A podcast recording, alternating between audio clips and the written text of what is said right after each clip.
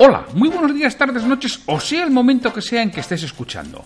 Soy Santiago Torre y esto es Liderazgo Comercial, un programa en el que vamos a hablar de todo lo que a ti, como responsable de ventas, te interesa oír. Un podcast para ayudar a directores comerciales, jefes de ventas, gerentes y propietarios de negocios en su día a día en aspectos comerciales y de liderazgo. Bienvenido. Antes de empezar, Permíteme que te indique que trabajo con responsables de ventas y propietarios de empresa para que sus equipos comerciales consigan vender más y mejor con los mismos recursos. Luego, a través de formación y mentoría en productividad comercial y liderazgo. Si quieres formación de calidad para tu equipo comercial o mentoría para ti, me tienes en www.santiagotorre.com. Hola, hoy es el lunes 11 de febrero de 2019.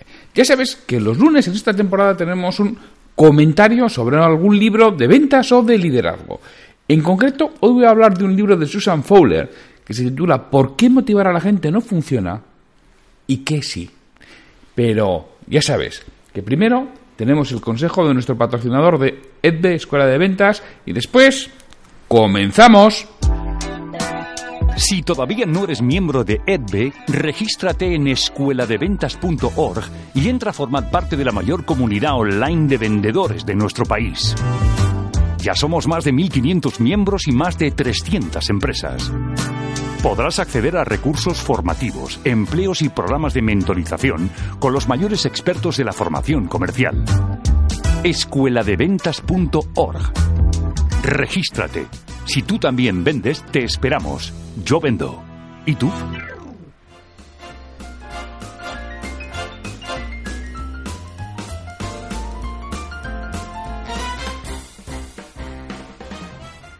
El libro que voy a comentar está publicado por Empresa Activa y es de Susan Fowler. El título es ¿Por qué motivar a la gente no funciona y qué sí? El subtítulo es Nuevos descubrimientos científicos sobre el liderazgo y la gestión de personas.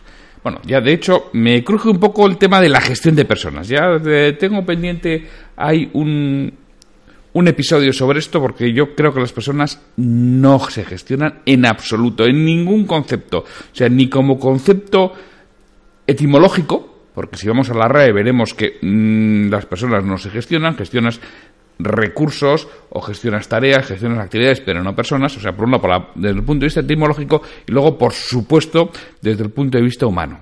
No gestionamos personas, podemos gestionar, repito, tareas, actividades, recursos, pero no personas. Pero bueno, independientemente de esto que puede ser debido a, a la traducción, o, oye, que no estén de acuerdo conmigo, que también es aceptable. Lo que nos viene a decir la sinopsis del libro es, en este revolucionario libro, Susan Fowler nos trae las más recientes investigaciones en el campo del liderazgo y nos recomienda dejar de intentar motivar a la gente con la fórmula clásica del palo y la zanahoria. En lugar de eso propone un proceso, el cual le llama Optimal Motivation, que permite a la gente descubrir las tareas que mejor satisfagan sus más profundas necesidades de autonomía y competencia y que deriven en una motivación sostenible y significativa. Este, este sistema ha sido bla, bla, bla, bla, bla, bla. Bueno, esto es la sinopsis del libro. Esto es lo que busca transmitirnos Susan Fowler en, el, en la obra. Ya te digo que es un libro que no te va a dejar indiferente, en absoluto. Personalmente me parece una obra muy interesante y con un fondo de muchísimo calado. Creo que las tesis de las que parte son ciertas, pero no son extrapolables y aplicables en la mayoría de las ocasiones. Voy a ir eh, explicando lo que dice el escrito y mis comentarios al respecto para explicar mejor mi postura y mi posición. Dentro de que repito que el libro me parece fantástico ¿eh? y estupendo y no te va a dejar indiferente. La tesis básica de la autora es casi todos los líderes están atrapados en sistemas que anteponen el liderazgo al crecimiento. Los sistemas organizativos se basan en la, en la asunción errónea de que se debe reforzar, recompensar o dirigir a las, a las personas para obtener resultados. Subestiman las necesidades básicas de crecer, sobresalir y contribuir. Todos tenemos un deseo básico de mejorar. Esta es la tesis que ella nos dice en, en el libro. Y Susan Fowler, al igual que Daniel Pink, con cuya obra La sorprendente verdad de lo que nos motiva, otro, otro más, otro libro que debes leer si te interesa este tema, realmente digo que encuentro muchas similitudes con la obra de, de Daniel Pink. ¿no? Los dos opinan que la motivación a corto plazo no funciona. obtiene resultados inmediatos, pero es contraproducente a largo plazo. Yo también estoy convencido de, lo mismo. Pink, en su obra, no fue mucho más allá de hacer manifiesto algo que era latente. De dejar claro que realmente esta motivación extrínseca no funciona a largo plazo. Fuller, en su obra, nos propone una metodología de trabajo que nos ayuda a avanzar en ello. Una de las diferencias que veo entre ambos libros es que Pink nos habla de motivación intrínseca y extrínseca, mientras que Fowler va más allá y nos habla de seis actitudes motivacionales que ella divide en tres óptimas y tres óptimas. Esto lo desarrolla en el primer capítulo, ¿no? que le llama el dilema de la motivación. Las actitudes motivacionales son, dijéramos, de abajo arriba. ¿no? no encuentras valor alguno en lo que haces o tienes que hacer. La segunda es, lo que tienes que hacer te abre una, una ventana de oportunidad para lograr algo. La tercera es, te sientes presionado porque alguien espera que lo hagas. La cuarta, puedes relacionar lo que hay que realizar con un valor significativo para ti. O sea, aprender, ayudar a alguien. La quinta es, relacionas lo que vas a hacer con un objetivo esencial para ti. Y la sexta es, disfrutas con lo que haces y te lo pasas bien. Las tres primeras son subóptimas, es decir, no encuentras valor alguno en lo que haces. Lo que tienes que hacer, bueno, te abre una ventana de oportunidad. O te sientes presionado por alguien para que lo hagas. Y las tres últimas son óptimas. Lo que haces está íntimamente eh, ligado con algo que es muy importante para ti, lo relacionas con algo que es un objetivo esencial o disfrutas con lo que haces y lo haces bien. Las tres primeras son basura motivacional y las tres últimas son comida motivacional saludables en términos de, de Fowler. Bueno, hasta aquí yo acepto la tesis de, la autora, de que motivar no funciona porque todos ya estamos motivados por estas seis actitudes. Entiendo que cuando hay que realizar algo, inconscientemente, dentro de nuestro cerebro inconsciente, adoptamos alguna de las seis actitudes. En el capítulo 2 ya nos habla de tres eh, necesidades psicológicas de la motivación. Autonomía, relaciones personales y competencia en la tarea. En esto coincide casi plenamente con Pink. Él habla también de autonomía y competencia, pero el tercer factor para él es la finalidad para, que para la que realizamos la tarea. A mí personalmente me convence más Pink en este aspecto.